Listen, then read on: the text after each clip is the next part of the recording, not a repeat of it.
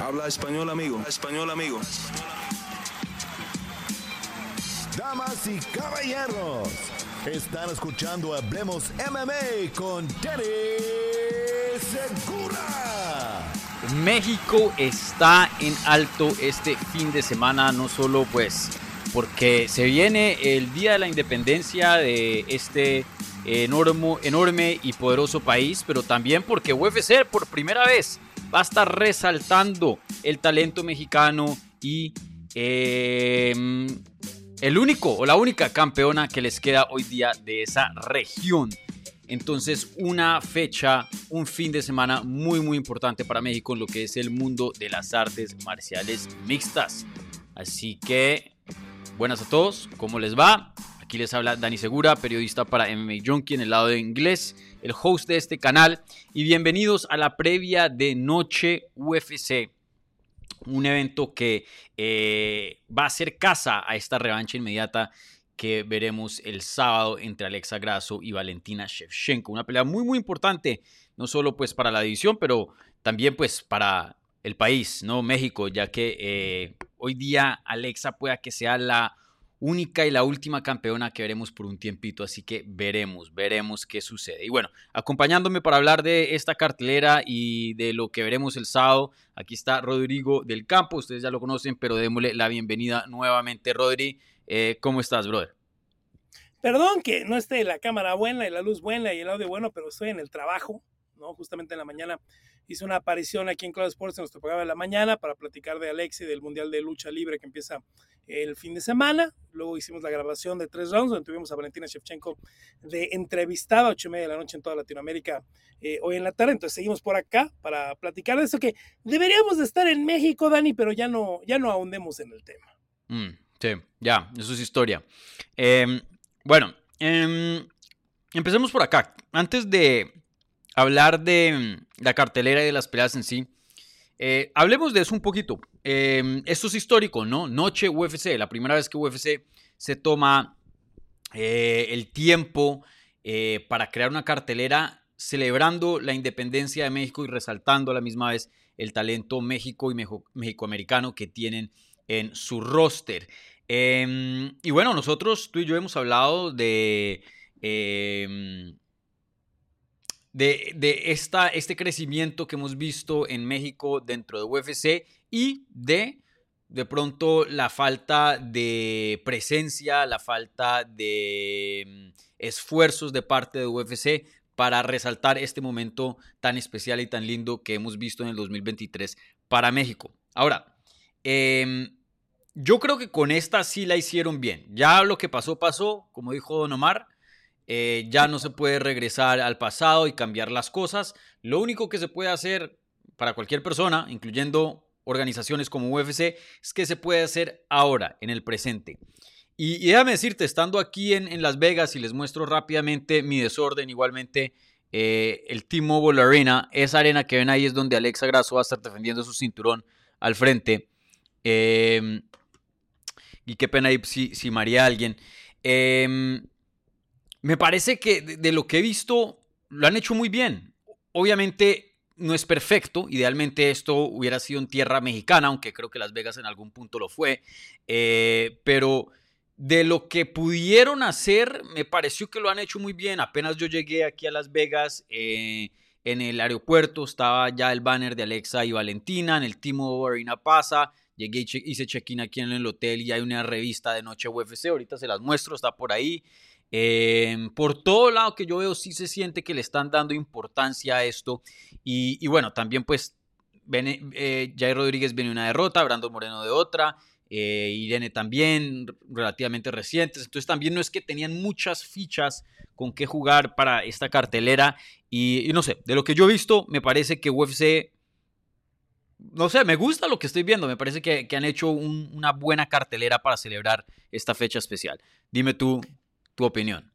Ya lo pasado, pasado, como escribió Juan Gabriel y cantó José José, y en efecto, Nevada fue parte del imperio de la, Nueva España y después, cuando hubo las guerras, bueno, fue parte de la Alta California, que era territorio mexicano. Entonces sí llegó a ser el estado de Nevada parte del territorio mexicano. No, simplemente es lo que yo he estado diciendo los últimos años, Dani, es una transición completa a el mercado México-estadounidense, como le decimos en México, México-americano, como dicen en Estados Unidos. Es eso, es literalmente eso, ¿no? ¿Qué es esto? Una transición, un pivot completo al mercado México-estadounidense. Ya no habrá, me sorprendería mucho incluso que el año que entre hubiera una cartera en México. No sé si hay este impulso por venir a México. Ya hemos platicado el tema del UFC PI. Yo no entiendo a la gente que se para el cuello y dice, el PI es un esfuerzo para México, es un esfuerzo para Latinoamérica. El programa completo del PI va a incluir a toda Sudamérica, Centroamérica y México. Va a estar en la Ciudad de México, incluso debería estar en Monterrey o en Tijuana, pero por la proximidad a Estados Unidos y por la estabilidad económica del país. No, no es que porque México es el gran mercado, ¿no? Ahora, yo lo que sí te digo es que creo que se pudo haber hecho un poquito más esfuerzo con las peleas, ¿no? Al final hay solo cinco peleadores nacidos en México, eh, Alexa Grasso, Lupita Godínez, Edgar Chávez, Daniel Selhuber y Fernando Padilla. Son los únicos nacidos en México. De esos cinco, tres viven tiempo completo en los Estados Unidos. Fer vive en California, Lupi vive en Canadá y desde hace mucho tiempo es ciudadana de Canadá. E incluso las hermanas de Lupi van al Mundial de Lucha representando a Canadá. Y las dos tienen medallas mundiales representando a Canadá. De ahí los demás México-estadounidenses, incluso los que se cayeron de la cartelera México-estadounidenses. Que yo sepa, solo se le hizo oferta a otros dos mexicanos. Rafa García, que es del área de Mexicali, aunque tiene un tiempo ya viviendo en Estados Unidos, que lamentablemente sufrió una lesión muy, muy aparatosa, muy complicada y no está. Y Manuel Loco Torres, que al final no se pudieron poner de acuerdo y no está en la cartelera, ¿no? Eh, no extraño la salida de Cinto Calvillo. Eh, creo que hay gente que extraña más la salida de Kelvin Gastelum por la salida de Shafgar Rachmanov que por otra cosa. Eh, me da coraje que se haya quedado la de Daniel Rodríguez contra Santiago Poncinibio porque era una muy buena pelea. Pero, pues fuera de eso, ahí estamos, ¿no? Que se haga el esfuerzo. Ojalá el UFC aproveche, y no estoy en planes y lo estoy pidiendo porque no sé qué va a pasar, para empujar incluso talento latino en el área de comunicación y en el área de sus reporteros y en el área de presencia. Me estabas platicando ayer que Víctor Dávila, que es el narrador en español, contratado por el UFC para, UFC para ESPN Deportes, estará siendo anfitrión de uno de los paneles. Eso es bueno y veremos si hay este empujo porque pues definitivamente en muchos lugares falta mucha voz mexicana y si estás haciendo una noche mexicana, pues que no se quede nada más en el esfuerzo del branding y de algunos peleadores. Mm. Bueno, pero eh, dos cosas. Uno, si te puedes alejar un chin para, para ver tu, tu hermosa frente completa y ese pelo. Eso, miren eso. Bien peinado se fue, ¿no? Porque en las otras no, llega desarreglado. Saliendo del estudio. Claro. Eh, pero, pero oye, em, jugando como sería en inglés, Devil's Out, ¿qué, qué sería el, el, el equivalente en español? El abogado del diablo está bien, aunque sea la película, no te preocupes. Bueno, el abogado del diablo. ¿Qué, qué otro peleador mexicano nacido en México pudieran haber contactado para esta cartelera? De, bueno, de los que no están, obviamente.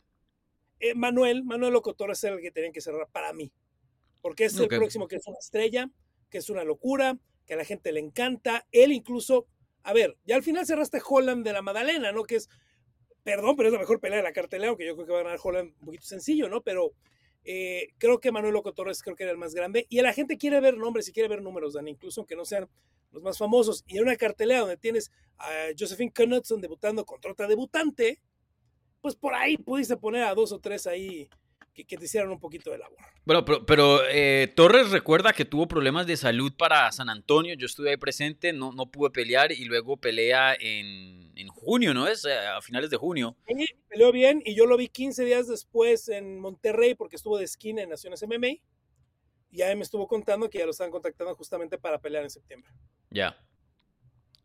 Pero, pero fuera de Manuel Torres, ¿qué otra persona más? Mira, ¿qué podemos poner por parte del UFC? Ahora, te voy a decir una cosa que me da mucha pena y creo que viene de ellos, no del UFC, que no estemos viendo eh, en esta ocasión a, ni a Jair ni a Irene en los eventos. Y eso, conociéndolos, este, creo, que, creo que es más de ellos que de otra cosa. Mm. ¿Quién me hubiera gustado ver? Porque sé que ya estaba bien y no tiene pelea. Ah, me hubiera gustado ver a Gabriel Benítez. Empecemos por ahí. ¿No? Es un peleador emocionante. es un peleador es un peleador muy duro. A mí me hubiera encantado verlo. Eh, por ahí a Yasmin Jauregui, no sé si era opción poner a Yasmin Jauregui en esta cartelera. No, venía de una cirugía de hernia, me había comentado. E, e, eso, es lo que tengo a decir, o sea, creo que... Cristian Quiñones, Cristian Quiñones está bien y no tiene pelea, ¿eh? Mm, sí. Y la gente lo quiere mucho eh, porque es el hermanito del Teco.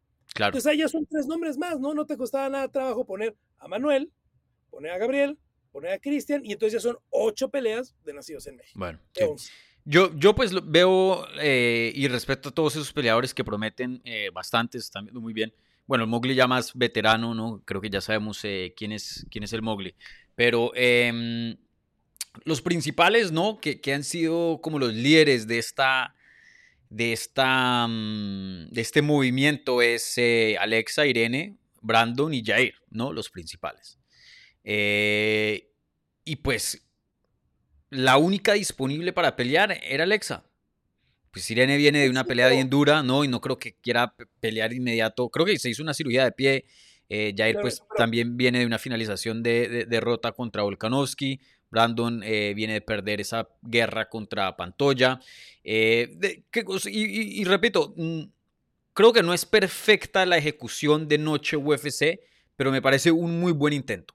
Muy buen intento para recuperar lo que no hicieron por todo el, por el resto del 2023. Sí, ahora, creo que había mejores opciones. Al final sale la cartelera que una Cintia Calvillo que venía 0-5, las últimas 5, y que una Josephine Conozco que la están metiendo solo para que no haya 10 peleas. Mm.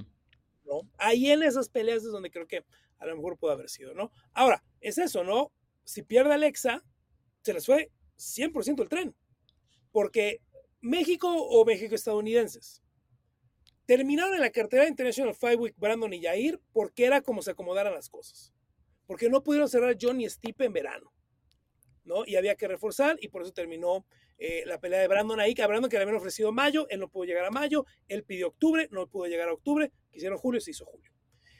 Pero, no, este, al final terminan en esa cartelera, ok, al final, después de tantas peleas de campeonato consecutivas de Brandon, de las dos peleas de campeonato de Yair y de las dos peleas de campeonato de Alexa, le sacaste jugo una cartelera. Sí, eh, en eso sí estoy de acuerdo contigo.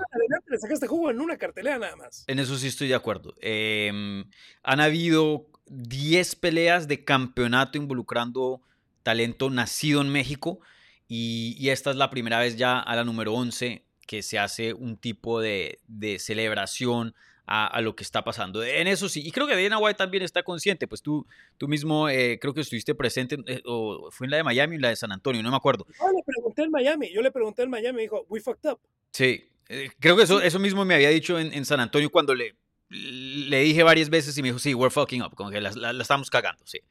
y creo que reconocen que, que no se pusieron pilas al, al pensar, uy, es posible, porque al eh, recuerden, eh, la probabilidad de que tuvieran tantos campeones mexicanos era muy poca, pero por lo menos hubieran pensado o creado un escenario, una estrategia por si se daba, porque se podía dar, ¿no? Y se dio y creo que no los cogió no preparados. Y ya cuando intentaron gestionar, hacer algo, ya era muy tarde y, bueno, hoy día tenemos eh, Noche de UFC que, me alegra mucho que UFC esté reconociendo em, el talento mexicano, pues porque uno, ya era hora y, dos, porque significa que, que, por lo menos ya, o sea, no está pasando desapercibido, ¿no? Algo se está haciendo. Y, algo que le había preguntado a Alexa y al resto de mexicanos eh, en la cartelera es que si piensan y bueno, todos quieren, pero si piensan que esto puede llegar a ser una tradición anual, que todos los 16 de septiembre o fin de semana de independencia em, de México, porque obviamente el 16 no va a caer siempre en sábado, eh, que se haga algo conmemorando la fecha y resaltando el talento mexicano y todos quieren que sí y piensan que eh, tiene una responsabilidad este sábado para dar un buen desempeño y demostrarles a UFC que esto se necesita y se debería hacer. Eh, tú, Rodri, ¿qué piensas? ¿Que esto es un one-off, como se diría en inglés? ¿Que es un chispazo eh, y nomás se, se está dando por que Alexa es campeona, etcétera, etcétera? O, crees que aquí de pronto hay algo más y pueda que a futuro sí veamos algo de esta magnitud, de este tipo, como tradición anualmente? Pues mira, yo creo que va a terminar siendo un poquito como es en el boxeo, ¿no? Donde van a intentar tener los dos fines de semana. A mí me causa mucha curiosidad si ver si realmente pueden tener esta fecha en arenas el año que entra. No hay que recordar que esta fecha la tienen porque Eric Hearn no pudo entregarle la revancha contra Vibola Canelo. Mm. Se les va el tren, firma con PBC, empieza a negociar con los dos charlos y en eso el UFC agarra la arena. Sí. ¿no? Y por eso va a pelear el 30 Canelo. Pero el plan era este fin de semana pelear a Canelo contra Vivol. Ese era el plan. ¿no? Entonces, Vamos a ver primero si pueden tener la arena y si pueden tener el espacio todos los años. Eso es lo que quiero ver, qué es lo que pueden hacer. Ahora, creo que va a quedar un poquito como el, el boxing. A lo que me refiero, Dani, es que van a intentar hacer buenas carteleras el 5 de mayo, que ya sabe la gente y todo el mundo sabe que el 5 de mayo en México no es nada, pero en Estados Unidos es muy buena, ¿eh? Muy, muy buena. Se ha hecho pues una tradición de boxeo, ¿no? Incluso Floyd Mayweather pelea siempre el 5 y el 16, ¿no? Eh, yo creo que van a aguantar las dos fechas y cuando tengan oportunidad de hacerlo con tema mexicano, con un peleador mexicano, pues entonces explotarían el tema mexicano. No, siempre, no, no siempre vas a tener el talento para hacerlo. Sí. Sabes, yo lo que decía y, y, y, entiendo tu punto, pero estoy un poco en, desacuerdo. Si es un pay-per-view el 16 de septiembre, vas a necesitar un campeón sí o sí mexicano, ¿sí o no? Claro. Entonces ahí complicado. Pero si lo mantienen como Fight Nights, que para mí me parece excelente, eh, Noche UFC Fight Night, eh, tú fácilmente puedes poner a Irene Aldana en el evento estelar contra cualquier contendiente, a Brandon Moreno contra cualquier contendiente, a Jair Rodríguez. Todos esos en algún punto han encabezado eventos de UFC sin un cinturón y creo que si le añades la independencia de México, con más razón tienes para ponerlos en un evento estelar y no creo que la gente se va a quejar. O sea, no, no creo que necesitas de un campeón para hacer esta función. No, no necesitas un campeón, necesitas talento mexicano, ¿no? Mm. Entonces, y eso siempre a lo mejor para ser estelar hay ahorita y veremos cómo lo van manteniendo, ¿no? Mi primera duda es, no creo que Las Vegas puedan retener por siempre esta fecha. Yo mm. creo que Canelo. A Canelo le quedan pocas peleas, ¿eh? aparte. Mm. Entonces vamos a ver, porque a Canelo le quedarán cinco peleas a lo mucho. Pero va a ser 5 de mayo y 6 de septiembre hasta que se retire.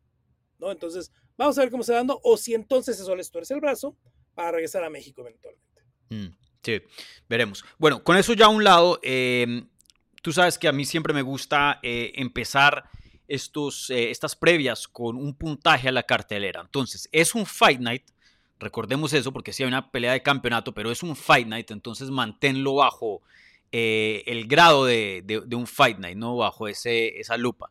¿Qué puntaje le das a esta cartelera? ¿Cómo está tu emocionómetro para Noche UFC? Fíjate que no estaba tan emocionado y el día de hoy estoy rezando que mañana, viernes 15 de septiembre, eh, se termine la final, la serie del rey del béisbol mexicano que estamos agarrando en Claro Sports, porque quiero ver la cartera del sábado y el juego 7 sería justamente el sábado. Eh, yo le pondré un 7-5, eh, Dani. La verdad es que hay peleas interesantes, hay peleas muy buenas, hay peleadores que me tienen muy curioso. Obviamente, Holland de la Madalena es una muy buena pelea. Eh, Alexa Grasso, Valentina Shevchenko es una de las mejores peleas que se puede hacer en el MMA sobre mm. todo después de que vimos la primera pelea. Eh, un 7-5, quiero ver a Edgar Chaires, eh, quiero ver a Dani Selhuber, que lo he cubierto mucho tiempo y me cae muy bien. 7-5, ¿eh? Mm, yo le doy un puntaje más alto. Yo sí estoy bien entusiasmado, Rodri. Y yo creo que mucho de eso es porque te falta café. Te falta café en tu vida, brother. yo no tomo café. Te falta café en tu vida, brother. No es muy tarde para empezar. Yo te mando ahí unos productos colombianos, ¿vale? No, no puedo tomar café, Dani, sino con mucho gusto. Bueno, pero em, para un Fight Night, uno, estamos teniendo una pelea de campeonato, que eso rara vez se ve.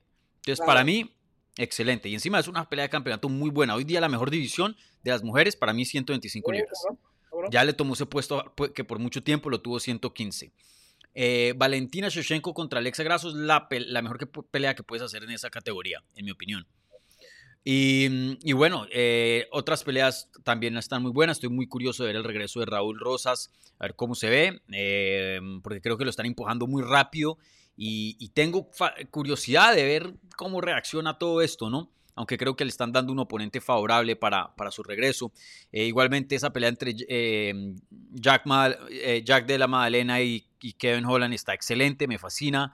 Tracy Cortés, que no la vemos desde hace un buen siempre pinta como interesante porque creo que ella tiene poder de estrella y, y, no sé si llega a ser campeona o no, pero, pero sí es buena y ha mostrado mejoría, pero no pelea con tanta frecuencia.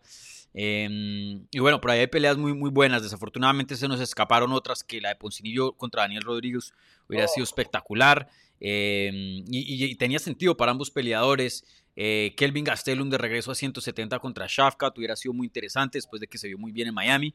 Em, y bueno, Desafortunadamente se cayeron unos combates, pero yo tengo este, estoy bien entusiasmado, especialmente por esa, ese evento estelar, porque esto sí está top heavy, ¿no? Em, y ese evento estelar me fascina, me fascina. Yo le doy un 8.8 a esta cartelera.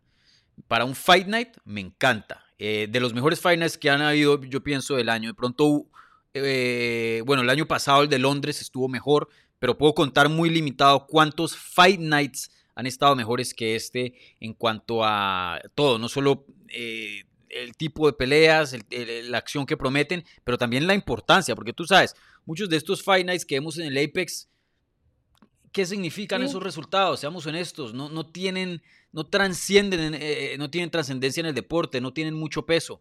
Aquí, significa contenido en ESPN, eso significa. Eso, es exactamente, eso es lo que es contenido. Esto no es más, es contenido. Aquí estamos viendo historia, aquí estamos viendo resultados que van a tener mucha importancia para sus respectivas divisiones. Entonces yo sí estoy bien, bien entusiasmado. Pero bueno, em, con eso a un lado, ahora sí empecemos a hablar sobre las peleas de este, eh, de este evento. Entonces aquí les viene el análisis de Noche UFC.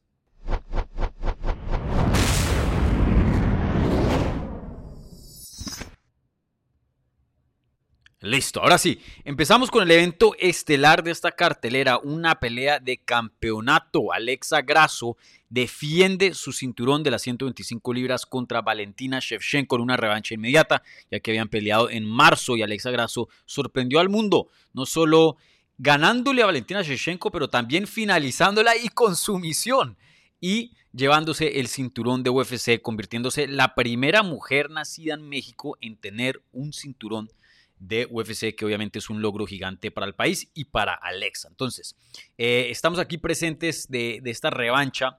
Em, ¿Tú qué piensas de esta revancha en el sentido de que se debió hacer sí o no? Porque sí he notado mucha fatiga últimamente de los fans de, ay, otra revancha inmediata, queremos una pelea fresca, queremos una pelea nueva. Eh, pero analizando la carrera de Valentina, las circunstancias, todo, ¿Crees que aquí se debió haber hecho una revancha inmediata o Alexa debió haber estado defendiendo contra otra peleadora? A mí me gusta la revancha, pero aparte por la manera en la que iba la pelea, Dani, porque creo que la gente no se acuerda porque quedaron mucho en el shock de la finalización y de la sumisión. Si Alexa no completa el mataleón, la pelea llega empatada al quinto round. Hubiéramos llegado 2-2 al quinto round. Era una pelea cerradísima que si iba, por más que diga Valentina Shevchenko, los jueces están mal y yo gané todos los rounds, no, la pelea iba a llegar 2-2 al quinto. Es una pelea muy cerrada, muy buena, cada quien tuvo sus momentos, que termina en su misión, que iba empatada en las tarjetas. Yo entiendo que los americanos, no sé qué obsesión tienen con Erin Blanchfield, que la quieren que sea campeona desde hace cinco peleas, y mm. es una gran peleadora y va a pelear por el campeonato. También está Manon Fiojo, que para mí hoy se merece una oportunidad por encima de Erin Blanchfield a una pelea de campeonato. Y yo creo que Blanchfield va a ser la que sigue. Y a mí me gustaría que fuera Fiogó la que sigue, pero ese es otro tema. Sí hay retadoras, ¿no? Entonces, por eso sí había el tema de, sí o no. Para un servidor, ¿cómo iba la pelea, Dani? Como se terminó la pelea, que era una pelea empatada, a mí me parece perfecto que tengamos revancha inmediata. Porque aparte no sabes, ¿no? Alexa puede perder el cinturón, Valentina puede perder la que sigue y ese poquito jugo y marketing que tenías de esta rivalidad, pues se te va a desaparecer. Sí, 100% de acuerdo. Para mí, esta revancha sí tenía sentido. Y, me da un poco de, rabia, no sé si rabia es la palabra correcta, pero mm, me molesta de que mm, sí, que haya este sentir de que la gente está cansada de las revanchas inmediatas. Y yo estoy de acuerdo, muchas revanchas inmediatas no se deben hacer y se hacen. Y claro que estoy también, tengo algo de, fatiga para esas peleas, pero me molesta que esa fatiga se extienda a este tipo de peleas que la revancha inmediata era lo más obvio que tenía que hacer, lo más clarito.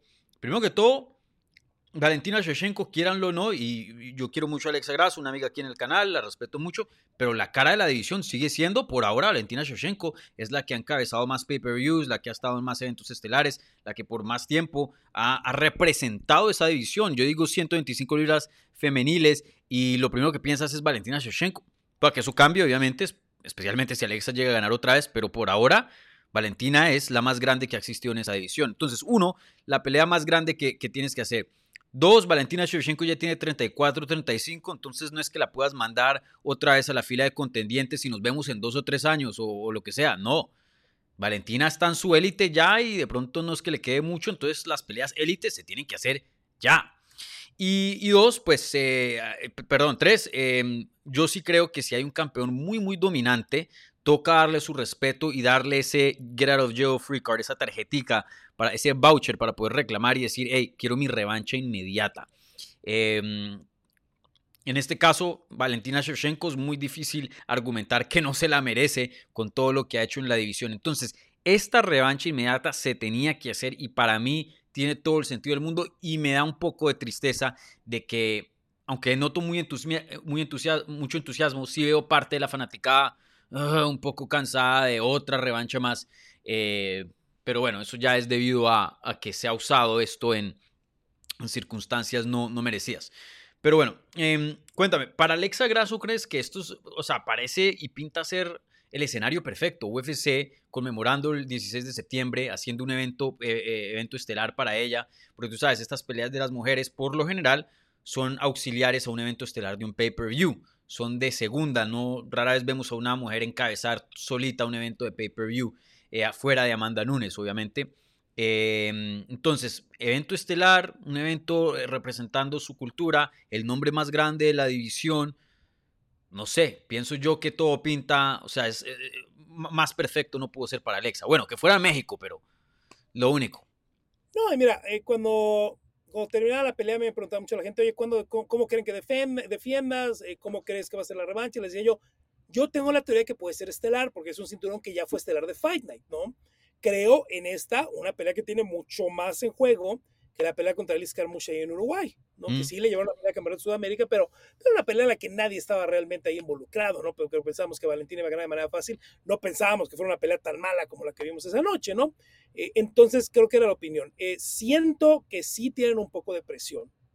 Eh, los dos campamentos, ¿eh? Los dos campamentos fueron totalmente insulares, ¿eh? Se cerraron de los dos lados, no hablaron con nadie. Las entrevistas que dio Alexa, las que dio Valentina, programadas con el UFC, no le contestamos el teléfono a nadie, no hablamos con nadie, de los dos lados, ¿eh? Mm. Hay mucho estrés, sí hay nervio, pero si Alexa tenía una oportunidad, era esta, ¿no? Si esto es comparativo a lo que vivimos en UFC 290, donde eh, alguien decía algo en español y la arena se caía, va a ser una locura a favor de Alexa Grasso. Me encanta que Alexa reciba ese amor que realmente se merece por la afición, porque es una afición que la quiere mucho desde que estaba en Invicta. Mm. ¿No? Es una, si es de estrés, si es una cosa con mucho nervio, si es a lo mejor un poco de presión, yo creo que sí tenía presión de ver cómo perdió Brandon, de ver cómo perdió Jair, pero pues la situación no podía ser mejor, ¿no? La presión es de la que vive el campeón y, aquí al menos te tenía un, algo mucho más favorable a tener una arena muerta como Cuestelar o ir a un terreno donde a lo mejor quieran más a Valentina, etcétera, etcétera, mm. etcétera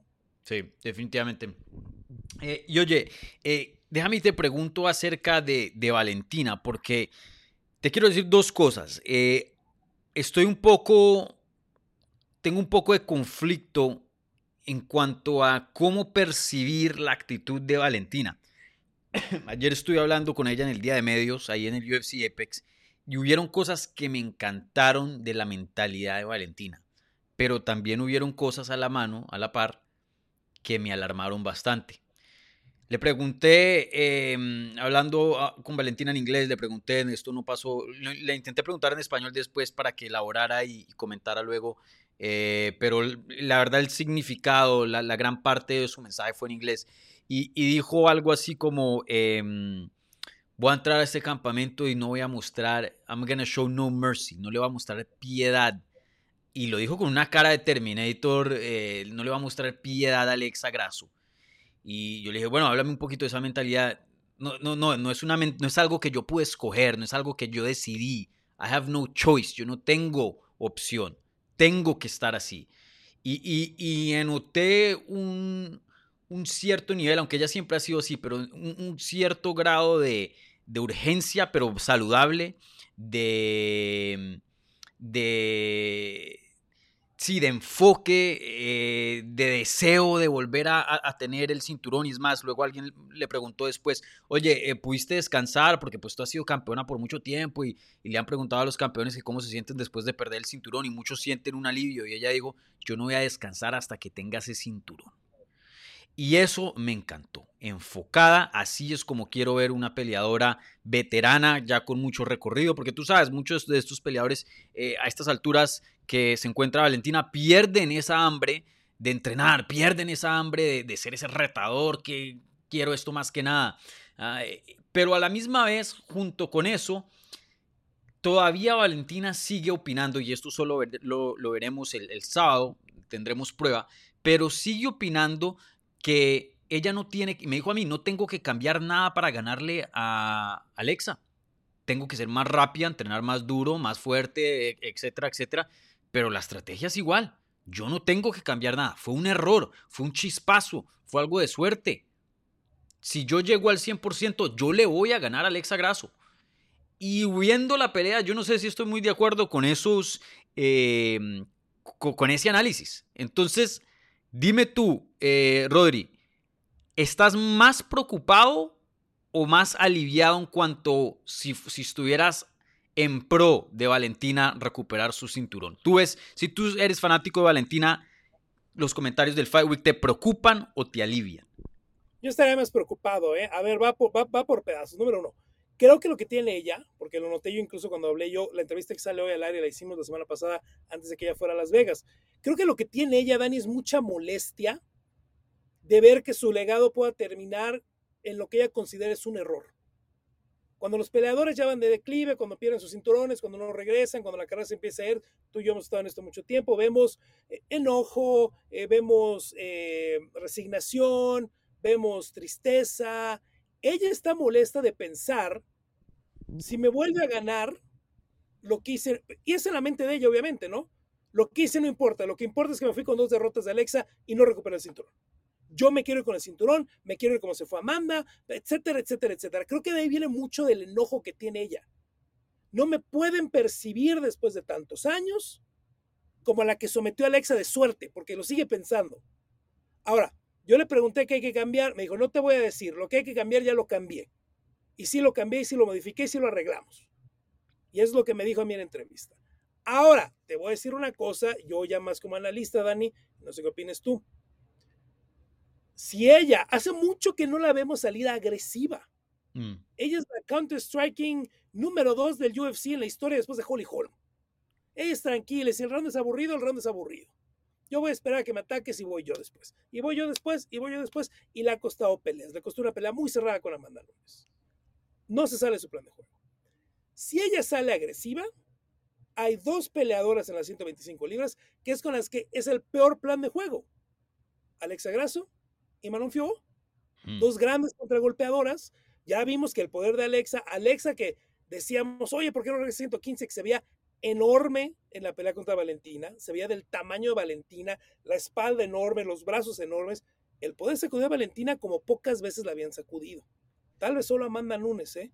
Si sale sobre agresiva, si sale sobre comprometida, si sale con esa mentalidad de la tengo que matar, la tengo que matar, me la van a noquear en un contragolpe. Se los aviso desde ahorita. Y yo la que te dejo de tarea, Dani, es a los 35 años de edad, con más de 50 rounds en el UFC, ¿qué tanto puede cambiar Valentina en seis meses? Puede haber adaptaciones, pero cambios reales en seis meses mm. lo veo un poquito complicado. Sí. Sí, sí, no, estoy de acuerdo con, con eso. Y, veremos qué versión de Valentina eh, sale, porque eh, creo que los comentarios pueden jugar muy a favor de ella y vamos a ver una Valentina extremadamente enfocada o, de pronto pueda que este sea el, comienzo del fin de, la carrera legendaria de Valentina Shevchenko. Eso está muy interesante y, de por verse. Oye, eh, no, no he visto recientemente las líneas de apuesta, pero tienen a Alexa Grasso como, em, o bueno, tiene a Valentina como la favorita, pero muy poco. Tiene Alexa como el underdog, creo que estaba cuando la última vez que lo vi como más 180, algo así. Eh, ¿Qué opinas de eso? Porque eh, al principio, en marzo, las apuestas estaban súper disparejas. Alexa no tenía chance. Y hoy día, después de ver lo que vimos, eh, después de ver a tantos campeones caer últimamente, campeones dominantes, de todas maneras, Valentina Shevchenko entra como favorita. ¿Justo o no justo? Mira, hay que recordar que los momios, que las líneas de apuestas son para crear juego en el. Mm. claro, sí, tú vas a tener eso en mente. Yo lo que veo hace una semana todavía estaba casi en pique, no está todavía más cerrada. Entonces, eso me dice esta ampliación a menos 170, menos 180 que va despertando el día de hoy. Tú te estás quedando en la propiedad del MGM, que aunque nos los estén hackeando, seguramente el sábado en la mañana podrás ver el, la lista, la hoja con, las, con los últimos momios, ¿no? Yo lo que creo es que sí está entrando dinero para Valentina. Yo lo que creo viendo la línea de años de apostar es, el book piensa que va a ganar Valentina, pero no quieren perder dinero en caso de que vuelva a ganar Alex. Vamos a hacerlo cerrado. va a entrar dinero para Valentina porque la gente que piensa que va a ganar Valentina, si por ahí la agarraron en menos 120, en menos 130, es una súper es una super apuesta para ellos. Ok, que se vaya a menos 200 y de pronto en menos 200 vemos a lo mejor que va a entrar dinero de Alexa porque ya se va a hacer todavía más underdog, se va a emparejar, nunca se nos va a salir de control y gane quien gane, no vamos a perder tanto. Es ¿eh? siento que es una, pues, una, un momento de que los Bucks no saben mucho qué hacer con esta pelea, no la saben leer mucho y no quieren perder mucho dinero.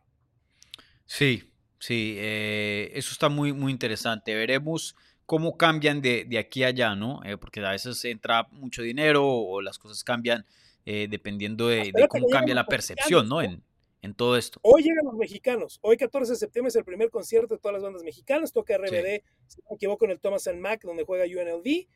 Hoy llegan los mexicanos. Hoy va a empezar a entrarle dinero a Alexa Grasso y se va a empezar a mover la línea. Mm, sí, definitivamente. Eh, oye, y en cuanto a ya el, la pelea en sí, eh, entremos a, a, la predicción. ¿Tú cómo ves esta pelea? Eh, ¿Y con quién te vas para ganar? ¿Quién crees que va a ganar y quedarse con el cinturón? Yo daría como favorita a Alex otra vez. ¿Qué veo yo en la pelea? Y lo platicamos ahorita Alfredo Bush y servidor. Eh, vemos un poquito la pelea, sobre todo por el poco tiempo entre peleas. Estábamos acordándonos muchos de Dimitrius Johnson contra eh, Adriano Moraes 3, ¿no? Nos esperamos una pelea muy cerrada, donde ninguna de las dos pueda cambiar mucho en ofensiva, donde sí puedan cerrar algunos huecos que tenían donde eso va a crear una pelea un poquito más lenta, una pelea un poquito más trabada, una pelea un poquito más cerrada, porque realmente en seis meses lo que puede hacer es medio tapar hoyos, ¿no? No puedes realmente crear muchas cosas, ¿no? Yo, te voy a ser muy honesto, yo siento que hoy, hoy, Francisco Grasso es mejor entrenador que Pavel, que es muy bueno para analizar, porque eso siempre lo ha tenido eh, Pancho, que es muy bueno para adaptar y es muy bueno para hacer la estrategia. Pero no encuentro que hayan encontrado algo que no hayan encontrado para la primera pelea. Me dice que es una pelea cerrada. A mí me gustaba mucho la manera en la que estaba llegando Alexa en el cuarto, con una gran condición física, con mucho poder todavía, presionando, yendo al frente, con una Valentina que no se estaba yendo, pero que sí estaba un poquito para atrás.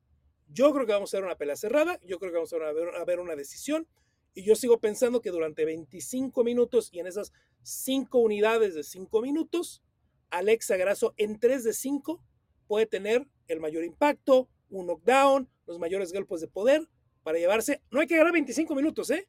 Hay que ganar tres unidades de 5 minutos y creo que Alexa Grasso lo puede hacer el sábado. Sí. Estoy de acuerdo con eso. Eh, también otra cosa que me gustaría añadir a tu análisis es que Alexa Grasso hoy día con 30 años de edad viene en ascenso.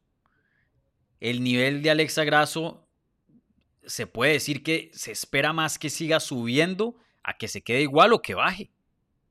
Alexa Grasso viene en su vida, viene en mejoría, está entrando a lo que es el prime de su carrera. Entonces podemos tener expectativas y esperar mejorío de parte de la mexicana.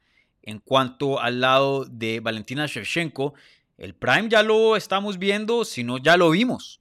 Valentina Shevchenko puede mantener su nivel o, o medio bajarle la velocidad al declive, pero que hayan dos, tres niveles más para Valentina Shevchenko hoy día a los 35 años de edad, no lo creo. Y creo que pues, si alguien sabe del deporte, sabe que eso es probablemente lo que pasa, aunque bueno, a veces vemos eh, ejemplos raros, pero muy mínimos, donde un peleador a una tarde edad puede llegar a cambiar su juego y encontrar nuevos niveles. Pero ya creo que lo mejor de Valentina lo estamos viendo. Lo de Alexa creo que no. Me da la impresión que le falta más mejorío. Y, ahí es donde yo pongo un poco de, mi fe o, de mi análisis, es que si la primera fue bien cerrada, ahora te imagínate Valentina otros seis meses más viejita, sin el cinturón, sin la confianza que tenía de ser campeona, y más bien Alexa Grasso con toda la confianza del mundo, el público a favor, eh, mejor dicho, ya sabiendo qué le sirvió contra Valentina, etcétera, etcétera. Yo creo que la, que, la peleadora que la tiene más difícil para hacer cambios y para prepararse para esta pelea es Valentina Shevchenko, no Alexa. Completamente de acuerdo, completamente de acuerdo, ¿no? En la edad, con lo que ha hecho. Eh, a ver, ¿qué hizo Valentina? No agarró nuevos compañeros de entrenamiento, no hizo nada nuevo. Sí regresó al gimnasio donde más éxito tuvo, que es Tiger Muay Thai, Mm. pero con el mismo equipo, con el mismo entrenador, con el mismo todo, ¿no? Realmente no hubo cambios drásticos. Veremos, veremos qué es lo que sucede, pero creo que por ahí va. Y creo que a Alexa le ha beneficiado mucho el éxito que han tenido Alessandro Costa y Diego López y lo mucho que ellos han mejorado, ¿no? Son junto a Irene Aldana, sus compañeros número de entrenamiento, creo que le benefició mucho tener a Lupi Godínez todo este campamento, son grandes amigas, Lupi hizo el campamento completo en Guadalajara, creo que ese tipo de cosas ya como equipo, más como un campo de boxeo, eh, creo que le va a ayudar mucho a Alexa para esto. Sí, sí, definitivamente. Aún así yo sigo pensando que es una pelea muy pareja. Yo le doy un Sí. 60% más o menos a Alexa Grasso para ganar este combate. Valentina Shevchenko, eh, de todas maneras, tuvo muy buenos momentos en esa pelea, iba ganando la pelea, entonces no nos podemos olvidar de eso. Entonces sí, sí, sí, como, como dices tú, si llega a tapar ciertos hoyos, puede hacer la pelea mucho, mucho más competitiva y hasta ganarla. No me sorprendería para nada si vemos que Valentina Shevchenko le quita el cinturón de vuelta a Alexa Grasso. Pero yo me tengo que ir con Alexa Grasso. Pienso que eh, por todas las razones que mencionamos, debe ser la favorita entrando a, a, esta pelea. Y otra cosa que me gustaría resaltar a, a, los fanáticos es que miren la historia de los campeones que pierden el cinturón y lo recobran. Muy pocos. Sí, vimos a Israel, a Israel Azaña hacer eso contra Poatán. Eh, sí, hemos visto varios ejemplos eh, a través de tres, la historia. Tres en poquito tiempo. Eh, Davison Figueredo contra Brandon Moreno, lo pierden en la segunda, lo recuperan en la tercera. Amanda Nunes con Juliana Peña, Israel Azania. Eh, Esa era la, la Juliana Peña, sí, la, la... No es tan común, no pasa mucho. Solo una mujer de 35 años creo que ganó una pelea de campeonato, ¿no? En el UFC. Entonces, no es común, no pasa mucho, sí pasa. Nada más, creo que la gente piensa que ha pasado más porque hemos visto tres ejemplos claro, en muy exacto. Pero miren, Zhang Weili perdió el cinturón contra Rose, perdió dos veces en revanchas inmediatas. John Jeche contra Namayunes, perdió dos veces. No lo volvió a oler. Camaro Usman vimos reciente contra Leon Edwards. Eh, y, y, y, la historia es, es larga. Dominic Cruz, eh, Cody Garbrandt contra TJ Dillashaw.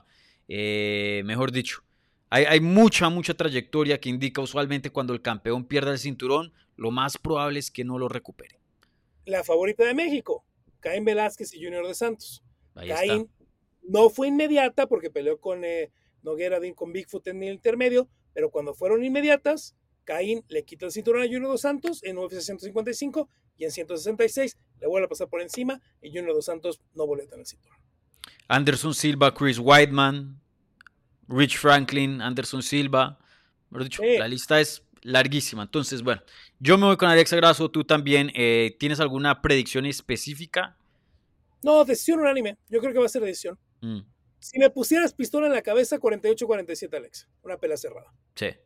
Igual yo, yo pienso que va a ser una pelea cerrada, pero que va a ganar eh, convincentemente Alexa Grasso, pero sí se va a decisión. Oye, en caso de que gane Valentina, porque es una probabilidad muy grande, ¿tú crees que habrá apetito para una trilogía? ¿Aquí crees que estamos viendo el, el, el nacer de una rivalidad, algo ya más grande? Dependerá mucho de lo que pasa, ¿no? Similar a lo que mm. platicamos la semana pasada con Sean Strickland y, y, y Adesanya, ¿no? Eh, si sale Valentina y la noquea fulminantemente en el primer round, pues está que el problema es que hay dos contendientes muy buenas, ¿no? En Fiogo y en Blanchfield, pero mm. si es una pelea cerrada, si es una decisión dividida, si por ahí hay controversia en las tarjetas, pues ¿por qué no? La gente creo que está emocionada por esta pelea, creo que mm. se emocionó por la primera, creo que estarían emocionados por una más, ¿por qué no? Sí, yo creo que es posible, sí veremos. También veremos eh, ahora el, eh, en el panel, veremos eh, el careo, porque aquí medio las cosas se están alineando, pienso yo, para de pronto ya crear una rivalidad ya más profunda de competencia. Porque Valentina está eh, de cierta actitud. Y Alexa, que tú sabes que es, muy calmada y a ella no le gusta eh, estar en bronca y es muy respetuosa y muy tranquila, ya medio empezó a soltar comentarios que eso creo que habla mucho teniendo en cuenta quién es Alexa Grasso y cómo ella le gusta eh, manejarse, ¿no? Y diciendo, al, cuando yo le pregunté, hey, ¿qué piensas de, de la reacción de Valentina acerca de, de, la derrota? Que dice que pues fue un error de ella y más que, más que mérito a, tu performance. Y ella dijo, bueno, pues me sorprende que una peleadora de tanto nivel, de tanto recorrido, esté diciendo que es un accidente, porque ella y yo sabemos que aquí no hay nada de accidentes y yo entrené para ese momento. Y sabemos que Alexa no es mucho entrar en, conflictos de responder a lo que la otra dijo y esto y lo otro. Entonces, solo el medio ya empezar a, decir algo así me da a entender de que por más respeto que Alexa tenga, también ella se tiene que dejar respetar y un momentico. Yo soy la campeona y yo trabajé muy duro para llegar a este punto y, me tienen que reconocer, eso por lo menos. Entonces veremos qué pasa en, esta semana. Pueda que sea el comienzo de, una gran trilogía. Eh, veremos, obviamente dependiendo del resultado y de otras cosas.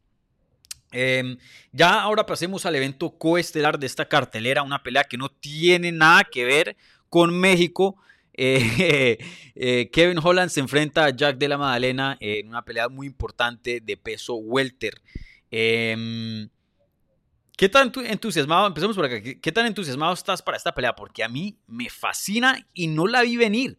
Pensé que iban a mantener a Jack después de su última pelea, que estuvo medio regular, lejitos de alguien top porque Jack pinta para ser alguien importante para, para Oceanía. Te voy a preguntar una cosa, Dani, te la voy a devolver. ¿Soy yo el único que piensa que junto a la apuesta directa Alexa Grasso, eh, la apuesta Kevin Holland es la de mayor valor en la cartera? Me mm. sorprende verlo de no favorito. No es favorito, no, no, sé, no sé los odds. No, el favorito es Jack de la, de, la Magdalena. Hay lugares donde Holland está en más 130 contra menos 55, menos 155 de Vela. Yo en los... Eh, para ganar directa a mí me parece un momio espectacular, ¿eh? Sí, no, no sabía eso. Eh, yo en los staff picks de MMA Junkie, yo puse a, yo escogí a Kevin Holland. Y ya me adelanto en, mi pick. ¿Está publicados? Eh, bueno, nosotros mandamos el email con anterioridad. El deadline fue. Para, ver los demás, porque quisiera ver quién escoge a Adela, porque aparte se vio muy, entiendo que era un rival cercano, que sí era un rival. Duro, era duro, ¿para qué? Pero era duro. Sí, duro. Kevin Holland es durísimo, creo que de la pelea de Hamzat nos tenemos que olvidar. Mm. Por todas las situaciones extraordinarias, porque Holland sí dio 170 y lo estaba enorme. Ay, bro, eh, todo, ¿no? Jackie y, y, y, y, Hamza no tienen nada que ver, son es como decir, eh, sabes nadar o sabes volar. o sea.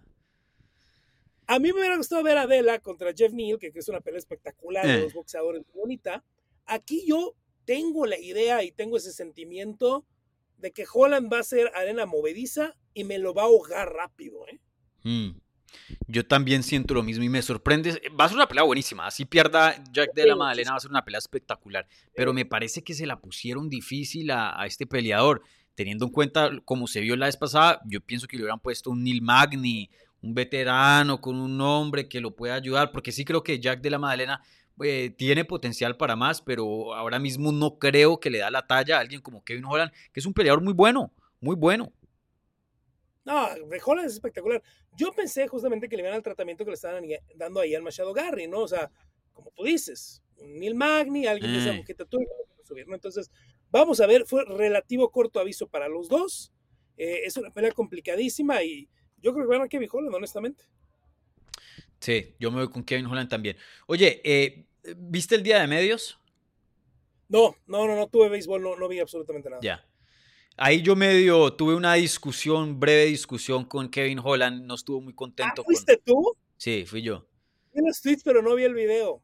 Sí, y, em, me sorprendió y, ahí es cuando a veces es difícil pensar, a veces los fans critican mucho, ay, ¿por qué este periodista no le preguntó esto? No dijo, es difícil pensar a veces en tiempo real, ¿no? Yo a veces me pasa muchas veces que después de una entrevista, mierda, se me olvidó preguntar o hubiera dicho esto, lo otro.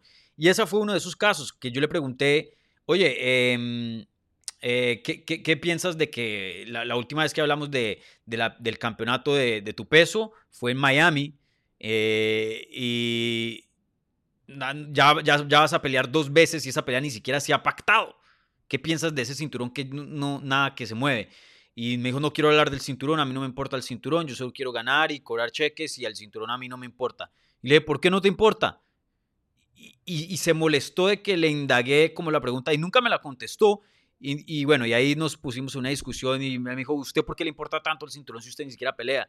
Y le dije, pues y ahí es cuando yo le hubiera dicho, pues porque me gusta ver el mejor contra el mejor y el cinturón por lo general define esa conversación. Y me hubiera gustado decirle con todo respeto, Kevin, yo tengo mucho, admiro mucho su trabajo y yo pienso que si que usted tiene potencial para ser un contendiente serio al cinturón y es más, pienso que usted tiene un chance para ser campeón. Por eso me extraña que usted diga que no le interesa el cinturón, porque yo sí le veo potencial y yo no creo que estoy solo en estas. ¿Por qué no le interesa el cinturón? Pero bueno, en fin. ¿Te sorprende que él tome esta postura? De pronto yo me equivoco, pero tú qué ves en él? Porque ves, yo no veo como un Taito Ibasa o un Derek Lewis que simplemente están ahí para, para el festejo. Sí, eso lo tiene Kevin Holland, es un peleador favorito por, los, por la fanaticada, pero yo le veo características de alguien que le puede dar una pelea muy, muy dura a un Leon Edwards. Yo, fíjate, vi los tweets, pero no pude ver el video, incluso lo tengo likeado, no me acuerdo quién lo compartió para verlo porque me, llamó la atención. Yo tengo una teoría, Dani. Mi teoría es que así como habló muy mal Dana White de él cuando llegó al, al Contender Series, etc., mi teoría es que en el mismo UFC le dijeron, no eres peleador de campeonato o te falta mucho para el campeonato, deja de hablar del cinturón. Y él está tomando esta actitud como de niño mal creado, de, ah, no me, pues no me lo vas a dar, pues no me importa. Fíjate que no me importa. Mm. Puede ser que no le importe, pero este sí es un deporte donde sí sabemos que el mayor salario viene con el cinturón. No todos tienen pagos por puntos de pago por evento. Eh, algunos peleadores sin cinturón los tienen, ¿no? Por ejemplo, Conor McGregor o Nate Díaz. Pero lo que sí sabemos es que si eres campeón, incluso si vas a pelear por un campeonato, estás peleando de 350 mil dólares para arriba. Es el mayor salario que vas a tener. Entonces, si el Lamas está aquí por el dinero, pues debería de querer las peleas de campeonato porque son las que van a pagar. ¿No? Entonces. Eso le dije yo. Es como un spoiled brat, que en este momento es bueno. Si me dijeron que no voy por el campeonato, entonces no me importa. Sí. Yo creo que por ahí va interesante. ¿Compartes el, mismo sentir mío de, en cuanto al nivel de potencial que le des a este peleador o crees que no, no puede llegar a ser? No, yo sí le veo, yo le veo un potencial espectacular, ¿no? Creo que eh, lamentablemente parece está cerrando mucho 170 eh, libras, hay mucho talento, hay muchas cosas que va a tener que pasar para poder llegar a una pelea de campeonato. Si es que algún día agendan una pelea de campeonato, porque aquí seguimos esperando qué es lo que van a hacer con Leon Edwards, y de pronto se la dan a Colby Covington, que no pelean dos años y son capaces de dársela a Colby Covington. Eh, creo que es más complicado que el camino como de un Jamal Hill, pero yo lo veo ese camino como el de un Jamal Hill, ¿eh? alguien que llegó, que fue un disruptor, que tiene un estilo diferente, que habla diferente, que se mueve diferente, que conecta con otra audiencia y que llega a sorprender y a pasar por encima, ¿no? No es 205 libras, el camino no está tan sencillo, pero los que no creen en Kevin Holland, creo que antes de que termine su carrera se van a llevar dos, tres sorpresas. O sea, a mí se me hace un peleador espectacular. Sí, y aquí ya veo varios en el chat diciendo que Holland no tiene nada que ver por el título, que Jack de la Madalena le va a pasar por encima, que no tiene nada que ver con, con Leon. y para ser claros, si, si, llega a pelear con Leon hoy, yo escojo a Leon. Pues, para ser claros. Pero, pero miren el récord de, de, Holland. Le ganó a Michael Chiesa. Lo, lo sometió a Michael Chiesa. Eh, noqueó a Santiago Poncinibio. Eh, le ha ganado a veteranos como Tim Means, eh, Alex Oliveira. Eh, noqueó a, a Jacare Sousa. Eh, noqueó a Joaquín Buckley. Y sí ha tenido ciertas derrotas. Derek Bronson, Vettori, Hamza Shimaev, Steven Thompson. Pero, pero no sé, yo veo un peleador que todavía no ha llegado a su potencial y con lo que ya ha mostrado es un oponente, un peleador fácilmente del top 10 de 170 o 185. Imagínate si llegara a tomar la carrera en serio. Yo creo que de pronto no campeón, pero por lo menos llega a retar por un título, pienso yo, si, si se pone las pilas. Ahora, comparando récords, pues dime quién le ha ganado de la Madalena, que lo respeto mucho y es un peleador espectacular. No estamos diciendo, y porque a veces el público a mí me enfurece mucho, Dani, que porque dices, ah, ah, entonces piensa que ves un idiota. No. No. Es una pelea mm. espectacular. Y Jack de la Madalena es un peleador espectacular. Hoy lo que ha hecho Holland para mí está más arriba que lo que ha hecho de la Madalena. Y miren que yo narré muchos años en Buen Challenge y le tengo mucho respeto a Ramazan MF pero es un peleador que simplemente el UFC no dio nada de lo que vimos en Rusia. Ahora, ¿a quién le ha ganado de la Madalena? A Hot Chocolate y a Randy Brown. Son las victorias más importantes de su carrera, que no tienen nada que ver con lo que ha hecho Kevin Holland y con lo que viene a hacer con Santiago Poncinibio, la manera en la que lo durmió, lo que viene a hacer con Michael Chiesa y que lo hayan aventado a los lobos con Hamzat en un flip de un día y luego que estuviera tres, eh, creo que una decisión errónea de todos, del UFC por programarlo y de Holland por tomarla, de estar peleando con, pelear con Wonderboy tres meses después de que te pasaron por encima. Sí, sí. De acuerdo. Entonces veremos si cambia de postura, veremos si yo en algún punto le pregunto eh, acerca del título nuevamente porque va y me, me madrea otra vez, pero eh, sí, sí le quiero decir eso, sí le quiero decir eso porque sí me parece extraña esa postura, pero bueno, ahí cada quien maneja su carrera como quiera, ¿no? Eh, oye, rápidamente otra pelea, bueno, pico oficial, ya lo dijiste, Holland, yo me voy con Holland, ¿alguna predicción, una decisión? darse, darse de Holland, ¿por qué no? Estrangulamiento de Holland. Yo tiqueo, tercer asalto. Uh, bueno, si llega a noquear con las manos a Jack de la Madalena, me noquear voy a Ángel, ¿eh? Pero, pero tiqueo. Yo creo que sí.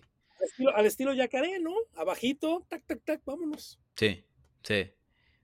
Bueno, eh, ahora pasamos a otra pelea y esta es la última antes de, de cerrar el programa que quiero resaltar. Eh, y no es tanto la pelea en sí, pero es...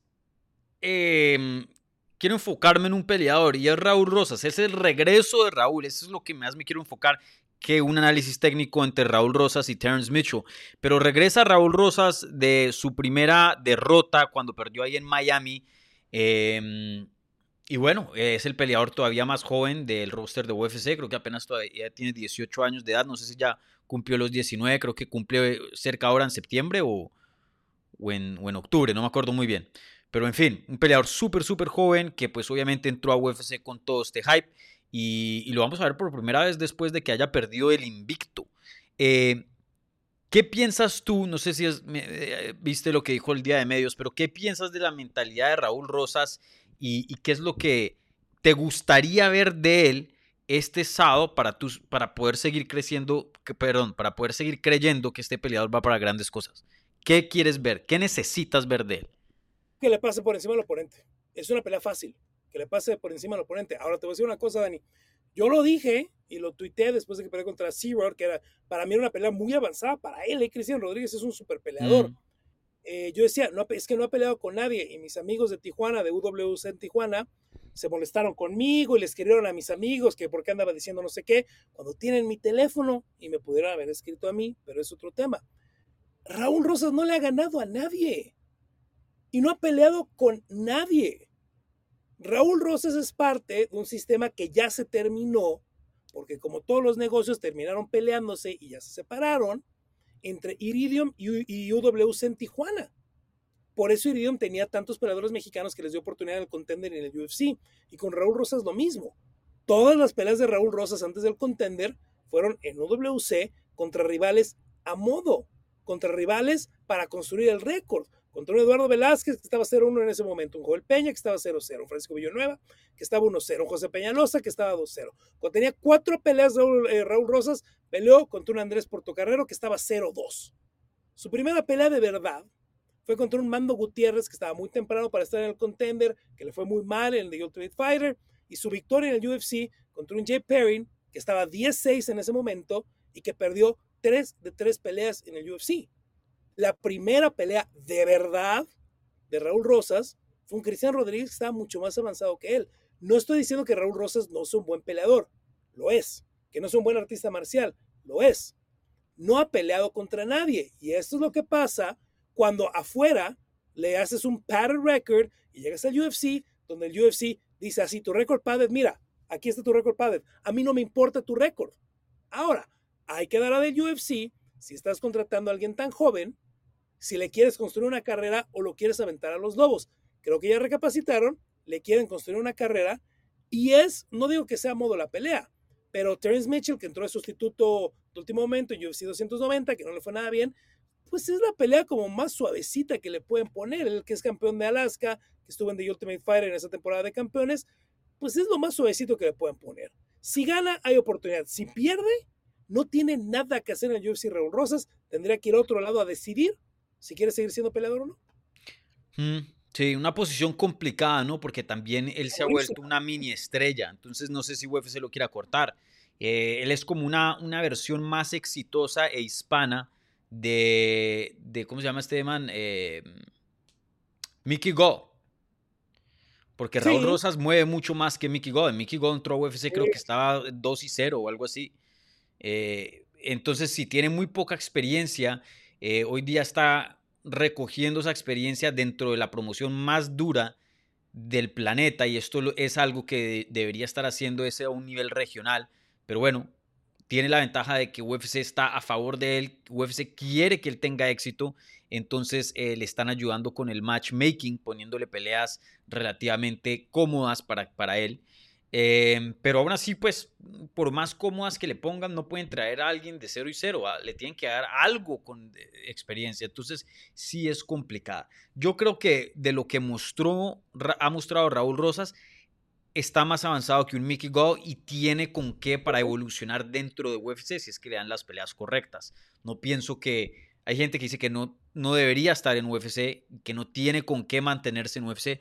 Yo no estoy de acuerdo con eso, con tal de que el matchmaking le dé la mano, por lo menos en, los próximos años que son bien importantes para su evolución. Y, sí, la verdad es que no ha peleado con, cuando dices con nadie, sí, no, ha peleado con gente que, tenga peso delegado, que tenga que sean gente de, calidad. Y así debería ser. Cuando Rodrigo dice eso, no es un insulto, es que así, así funcionan las cosas. Tú no empiezas peleando con el campeón, con el mejor de todos los tiempos. Tú empiezas peleando con alguien que también está 0 y 0, 1 y 0, 2 y 0 así se comienza, así se comienza. Eh, y, bueno, hoy día lo aventan a lo que es UFC, esta plataforma, y, está muy interesante. Eh, yo quiero ver evolución, yo quiero ver evolución, sobre todo en estrategia y de pie, porque de grappling, hoy día el grappling es de nivel de UFC, pero no estoy diciendo que es el mejor, pero que, que tiene el nivel promedio o más, ahí está. Eh, lo que quiero ver es, e, esa evolución en el striking y en estrategia, porque claramente se vio cuando no pudo implementar su base de grappling, su juego de grappling ahí en Miami, nada valió. Ahí se le acabó. Y creo que ganó el primer asalto, ¿cierto? Tomó la espalda y, controló por un buen tiempo. Creo que sí. Y, pero ya después de eso, no tenía con qué responder, no tenía una opción B y la esquina le falló. Yo no veía consejos de la esquina de, ah, mira, haz esto, eh, técnicamente tienes que hacer esto o recurre a esto. Si no era, métele más ganas, métele más ganas. Y eso no funciona. El famoso, levántate, levántate, pues, ¿cómo me levanto? Claro. Es que mira, al final Raúl se saltó un paso clave en la carrera del MMA. Se saltó un paso. estuvo bien. Lo que pasa es que después de ahí vas a un LFA, vas a un CFFC, le ganas a alguien 3-0, le ganas a alguien 4-0, le ganas a alguien 5-1, le ganas un 10-8 eso es lo que le falta. Ahora, tiene 18 años. Uno pensaría que después de lo de Chase Hooper, el UFC aprendería mm. cómo manejar a alguien de 18 años, que no tiene la fuerza todavía de alguien de 24, 25, etcétera, etcétera. Entonces, ahí a mí lo que me deja, Dani, es quién está a cargo de UFC. Los managers o los matchmakers. Porque con un departamento de scouting, le hubieras dicho al manager, tu muchacho está increíble. Quiero que sea campeón de CFFC, o quiero que sea campeón de LFA y cuando esté ahí, me marcas y va para adentro. Eso es lo que quiero. Dame tres en CFFC, dame tres en LFA, va para adentro. Y ese, ese paso clave se lo saltó Raúl.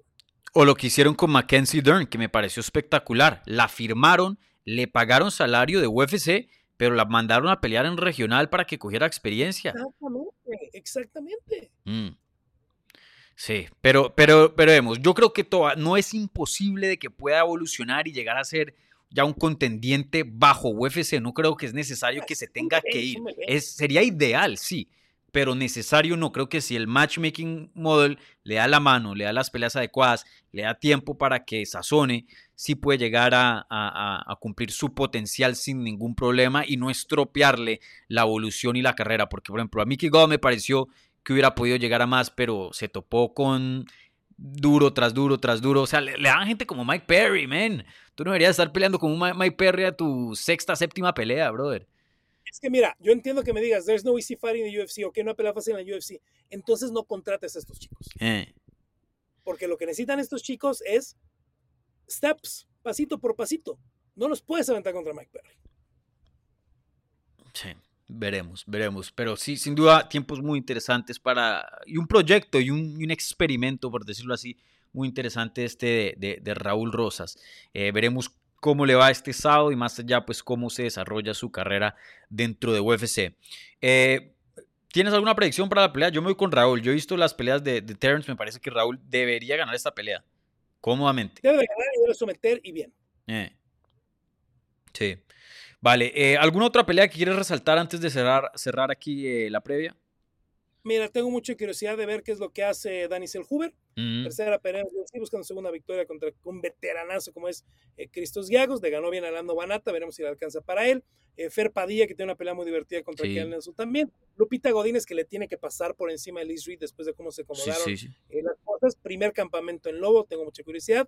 Y quiero ver a Edgar Chávez, al de Mexicali, Edgar Chávez, que dio ese debut espectacular en UFC 290. Eh, necesito que me dé bien el peso, porque la última vez que, que fue a pelear 125, no dio el peso en Estados Unidos en Fury, eh, cuando peleó contra Gianni Kryptonita. Y Daniel Acerda eh, es un peleador duro, no es el más duro, pero es un peleador duro. Creo que es una pelea muy divertida, de las más divertidas de la cartelera. Te apuesto todo lo que quieras que Edgar Chaires va a intentar una guillotina.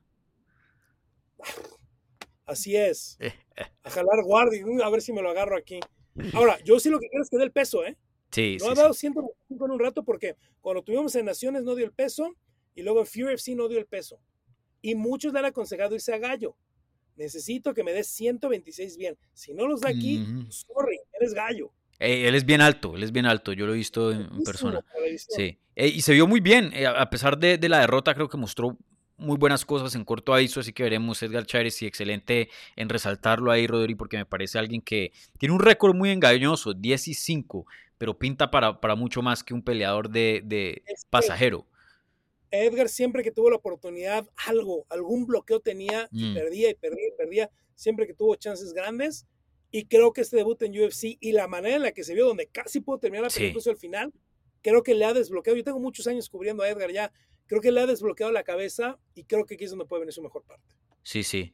Eh, yo quiero resaltar, bueno, excelente eh, que hayas resaltado todos esos peleadores. Sí, me pare- obviamente el talento mexicano acá. Le- le- me gustaría darle un enfoque a, a Tracy Cortés, a- americana, pero pues Sí. con descendencia eh, mexicana. Para mí Tracy puede ser una superestrella. Obviamente, pues eh, toca decirlo, eh, es una mujer muy, muy guapa. Em, y, y, pues obviamente eso ayuda bastante, eh, como sabemos, en esta eh, en este deporte, siendo 99% de male, ¿no? Eh, y, y, encima de eso sabe pelear, sabe pelear. No sé si lo suficiente para ser campeona, pero yo sí creo que puede llegar a ser rankeada, estar en peleas importantes. Y, y bueno, tiene un, un, gimnasio fantástico con Fight Ready. Entonces eh, yo le veo bastante potencial a Tracy Cortés y todavía sigue siendo bien joven bueno, 29 años de edad. Eh, me gustaría verla un poco más activa, ella no es muy activa, eh, pero yo sí creo que Tracy Cortés eh, pinta más para más que ser una, pelea, una peleadora de preliminares, creo que a futuro la podemos ver en carteleras estelares. Y, quién sabe, pero yo creo que Tracy Cortés en algún punto va a meterse a la conversación de, de, del título en algún punto. Yo, yo, yo creo que sí. ¿Compartes el mismo entusiasmo de Tracy o no? Mira, al final del día está 4-0 en el UFC, ¿no? Es una pena que se haya quedado la pelea de Amanda Rivas, es una pelea que se ha tardado nueve, es una pena que se ha tardado nueve meses en encontrar una cartelera, creo que lo hace de muy buena manera. Es una pelea bien difícil, ¿eh? Jasmine Jelovich es una peleadora que yo respeto Complicado. mucho, no va a ser la más sencilla para Tracy, es una, es una peleadora dura, complicada, trabada, sí puede ganar Tracy, Tracy debe ser la favorita, no he checado el momio, pero me gusta mucho la pelea y vamos a ver, ¿no? Ha perdido su primera pelea profesional, no ha vuelto a perder eh, Tracy Cortés en toda su carrera y 4-0 en el UFC, sea contra que sea, se dice fácil, pero es, es un gran inicio de carrera por ahí. 4-0 es 4 y 0, sí, entonces eh, veremos. Pero de la peleadora eh, por la cual estoy más emocionado es Lupita Godínez. A ella yo le veo más potencial que, que a Tracy. Eh, pienso yo, me ha parecido excelente que se haya ido al Lobo Gym. Eh, y haya cambiado de campamento porque me parece con, que con Francisco Grasso si le pueden aumentar el boxeo y con esa base tan fuerte de lucha y ese físico tan increíble que tiene Lupi, que es muy muy fuerte, ella yo sí creo que puede llegar a hacer cosas muy muy grandes en 115 libras. Estoy muy entusiasmado de ver cómo se ve bajo eh, ya eh, el coach siendo Francisco Grasso tiempo completo y este nuevo campamento, pues ahí entrenando a la par con Alexa Grasso. Eh, Lupi Godínez es alguien que yo he visto desde antes de UFC que yo dije, uy, esta mujer pueda que que vaya para muy grandes cosas. Eh, y es joven, aún más joven que Tracy. Creo que ella tiene como 26 años. Eh, ah, no, 30, perdón, porque 30, pensé que era. 30, tan... Sí, porque su hermana tiene 25, el otro tiene 30, 23 tiene Ana y 25 tiene Carla. Sí, sí. Eh, ¿Cómo has visto a, Lupi y, qué pensaste de, la movida Lobo Jim? Espero que encuentre acomodo, ¿no? No sé si te acuerdas cuando estábamos en Miami con la pelea de Cinta Calvillo. Ahí nos dijo, cambié muchas cosas de mi campamento. Hay mucha gente que yo no quería ir después de la pelea de Angela Hill, que pues fue un descanso largo para ella, ¿no? De mm. agosto a, al mes de abril. Y desde ahí quiero, decía, quiero que mi siguiente campamento sea en Lobo. Ya fue a entrenar y no pude. Le dieron una pelea muy cercana, no dio oportunidad de que fuera el campamento total en Lobo y ahora lo hace. Yo tengo curiosidad, Dani, y no, no quiero que lo tomen a, mal, a mala manera, no lo estoy diciendo así. Eh, el hecho de que el head coach de Lobo sea Francisco Grasso a veces hace que la atención vaya mucho a Alexa Grasso. Y es por algo que gente como Karina Rodríguez y como Alejandra Lara han terminado migrando a otros lados y a otros campamentos. Entonces, eh, me parece que fue con uno de sus entrenadores Lupi también a Lobo, no fue nada más con Francisco. Sí. Y que al menos pueda hacer algunos campamentos ahí, Lupi, que mejore esos aspectos, como tú dices, le va a servir mucho.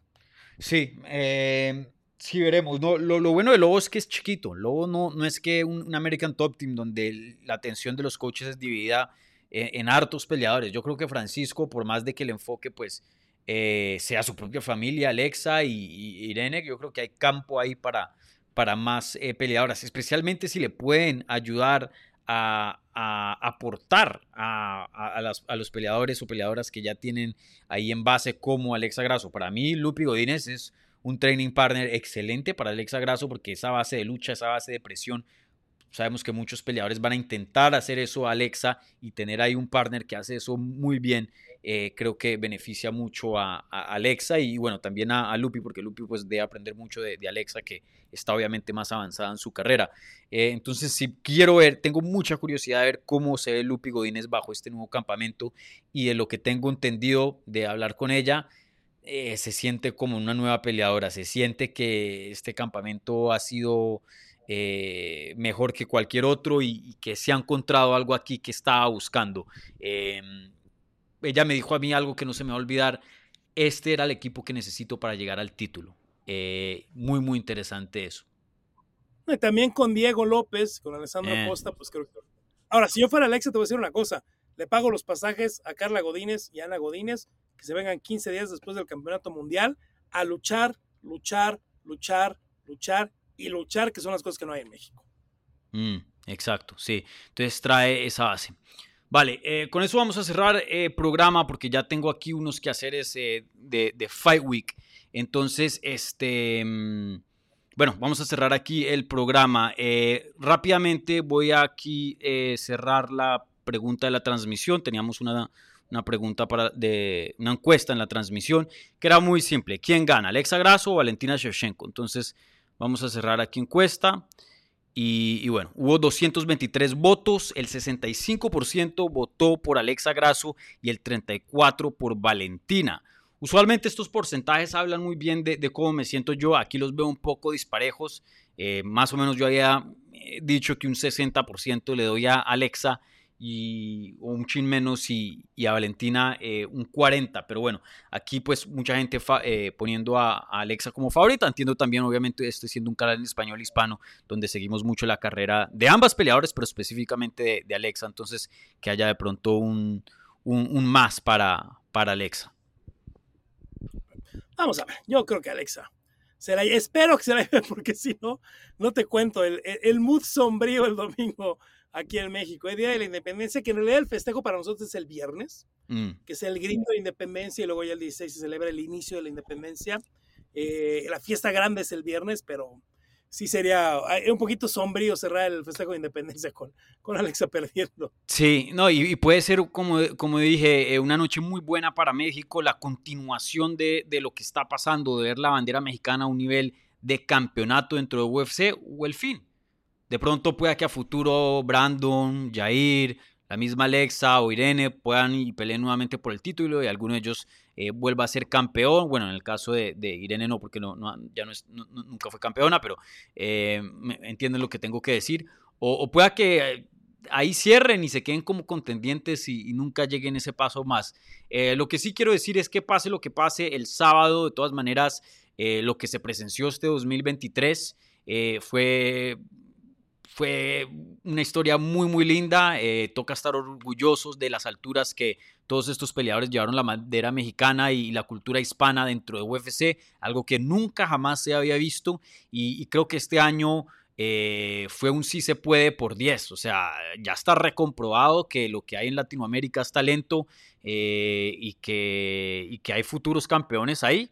Y pues toca trabajar duro y, todo eso y, echarle ganas, pero de que se puede, se puede. Entonces, pase lo que pase el sábado, de todas maneras, eh, le quiero dar eh, aquí públicamente felicitaciones a Alexa, felicitaciones a Irene, felicitaciones a Yair, a Brandon y a todos los peleadores mexicanos que han tenido éxito en estos últimos años y, y han puesto a México y a los latinos e hispanos en el mapa de las artes marciales mixtas, algo que tú y yo sabemos muy bien que por muchos años no existía, no estaba ni presente ni en las mentes de, las personas. Entonces, creo que este año la perspectiva ha cambiado mucho y pase lo que pase el sábado en la noche, o sea, lo que pasó, pasó, como empezamos el programa, lo que pasó, pasó, ya, ya eso quedó en historia, papá.